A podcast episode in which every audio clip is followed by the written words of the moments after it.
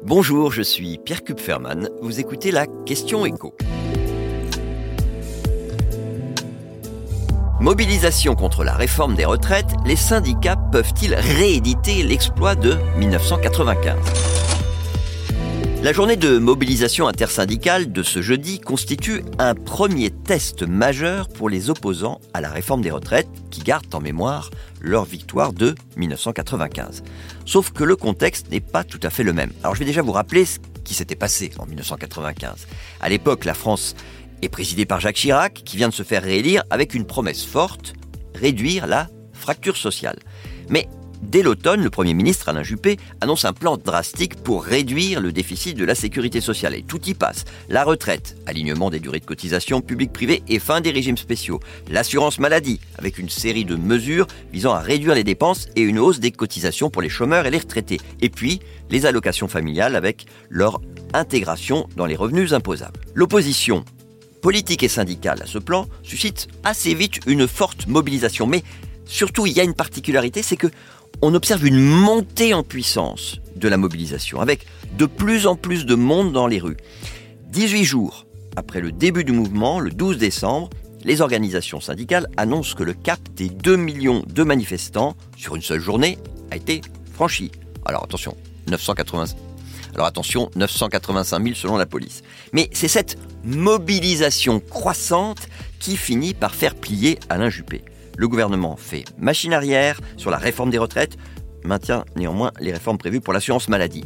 Et pour parvenir à cette victoire, les syndicats ont pu compter à l'époque sur un engagement fort des salariés, y compris non syndiqués.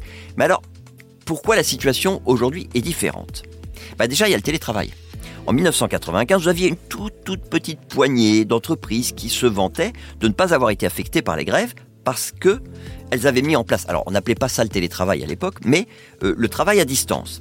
Aujourd'hui, selon les statistiques officielles, aujourd'hui, selon les statistiques officielles, 37% des salariés sont en mesure, si besoin, de télétravailler. Donc, l'impact de la grève pour un grand nombre d'entreprises n'est plus le même qu'en 1995. Alors évidemment, ça dépend des secteurs d'activité, mais même pour le commerce, l'impact sur le chiffre d'affaires n'est pas comparable puisque les consommateurs aujourd'hui peuvent tout acheter sur Internet, ce qui n'était évidemment pas le cas en 1995. Alors, bien sûr, même si leur employeur les autorise à télétravailler, les salariés peuvent se mettre en grève. Et donc, clairement, c'est le nombre de manifestants dans la rue et le nombre de grévistes dans les entreprises qui sera déterminant pour ce jeudi et pour la suite. Mais là encore, il y a une différence avec 1995, c'est l'inflation. Moyenne annuelle en 1995, 1,9%. Moyenne annuelle en 2022, 5,2%. Avec des salaires qui, hormis le SMIC, ne suivent pas. Donc une perte de pouvoir d'achat pour un nombre important de salariés. Et donc, toute la question, c'est combien de journées ou de demi-journées les salariés opposés à la réforme sont prêts à sacrifier alors qu'ils peinent à joindre les deux bouts.